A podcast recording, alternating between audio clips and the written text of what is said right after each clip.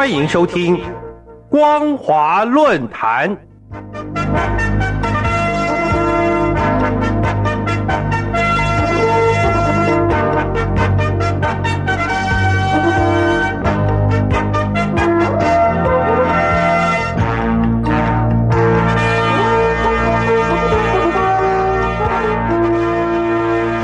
各位听众朋友，大家好，欢迎收听本节的光华论坛，我是艾格。今天要跟大家讨论的主题是：体制如果不改，中共金融界高阶主管将都是老虎以及苍蝇。为什么这么说呢？中国华融前董事长赖小民才刚被处决，中国银行福建省分行副行长林传伟也落马。在消息传出后，各界都相当感慨，中国的金融界高管几乎个个都是老虎。以及苍蝇。根据中共中纪委国家监委网站二月六日的报道，中国银行福建省分行党委委员、副行长林传伟因为涉嫌严重违法违纪，已经遭到调查。林传伟是中国银行福建省分行的实权人物，担任副行长兼财务总监将近十年之久。他的落马之所以令人震惊，在于一月二十九日。华融前党委书记、董事长赖小民才刚因为贪污受贿重婚罪被执行死刑。赖小民是中共十八大以来第一个因为贪腐被处死的副部长级高官。原本外界以为从赖小民落马到被执行死刑，会对金融界高管产生警惕作用，但却没有想到金融界的老虎、苍蝇们似乎毫不在意。林传伟竟然就立刻补上了贪腐排行榜。事实上，中共金融界的贪腐已经到了无惧生死、前仆后继的程度。即使近年来已经有众多的行长、副行长落马，但是贪腐的歪风依然没有停止。举例来说，今年一月十二日，国家开发银行评审二局资深专家张林武遭到调查。张灵武曾经先后担任过国家开发银行河北省的分行行长、国家开发银行与公厅主任、国家开发银行重庆市分行的行长等职务。而去年一整年，大陆至少有数十名的行长、副行长等金融界高管落马，包括了中国建设银行青海省分行前行长郭继庄、交通银行河北省分行副行长马潇。中信银行哈尔滨分行行长于成信，国家开发银行前行务委员郭林，湖北银行副行长文耀清，农业银行榆林分行行长高卫东，工商银行私人银行部副总经理徐卫东等人。中共官方通报指控他们靠行吃行，一官一商，与贷款客户形成了围猎与被围猎的利益链条，有些人甚至穿上新马甲。由其他人代持股份、股票、房产等等，作案手法可以说是五花八门。就以赖小明来说，赖小明在两千零八年到二零一八年的十年间，利用他先后担任中国银行业监督管理委员会与公厅主任、华融资产管理公司中共党委副书记、总裁，以及华融湘江银行中共党委书记等职务时的便利，为有关单位和个人谋取利益。直接或间接的通过其他人索取、非法收受相关单位和个人给予的财物，高达了十七点八八亿元。同时，赖小明还在两千零九年底到二零一八年一月期间，同样的利用职务上的便利，伙同其他人非法占有公共资金，共计两千五百一十三万多元。财新网就曾经报道。赖小明拥有一百多套的房子，一百多个关系人，一百多个情妇，光是在他的家里就藏了两亿多元的现金。此外，他有几十个名表，地下室车库整排的百万豪车，包括了宾利、奔驰、阿尔法，样样都有。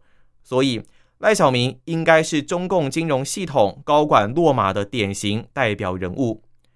赖小明贪腐的十八亿是个什么样的概念呢？如果用譬喻的方式来说，十八亿这一笔钱换成一百元一张的大钞，它总共重达二十公吨。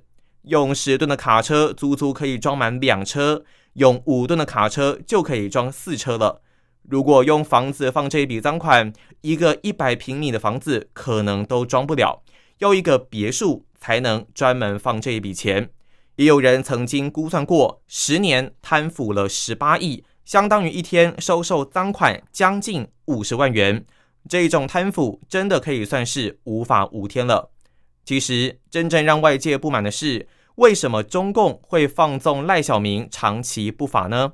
想想华融上面有多少的监委机关，细数一下，至少有国务院、国资委、财政部、审计署、中纪委、监察部、证监会、银监会等。华融内部还有党委、纪委等。但是，所有的这些监管机构，在赖小明贪腐一百万、一千万、一亿、十亿的时候都没有发现。所有这些监管机构，在赖小明贪腐一个月、十个月、一年、五年的时候都没有发现。一直到十年后，赖小明贪腐十八亿后，好像才突然惊醒，才开始立案查办。那么外界当然有理由怀疑，在此之前，所有的监管机关都干什么去了？甚至外界也有理由怀疑，赖小明的贪腐是一个集团性的贪腐，处死他一人并不算查清整起案件。各位听众朋友，在赖小明之后，林传伟也中箭落马。这印证了中共金融系统内鬼何其多，但是所谓内鬼或是老虎苍蝇，到底是谁造成的呢？中共当局如果不能针对这个结构问题正本清源，那么一定会越反越腐。像赖小明这种人，一定是层出不穷的。以上就是本节的光华论坛，感谢您的收听，我是艾格，我们下次见。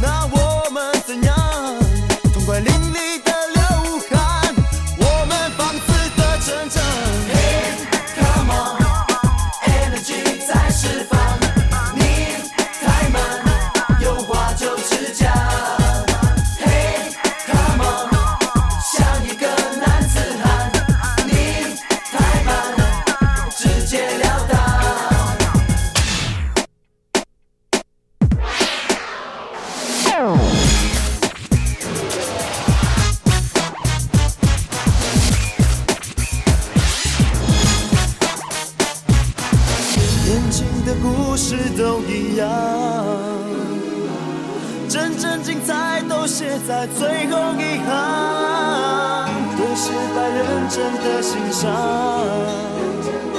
房子要盖得漂亮，就狠狠的打下木桩。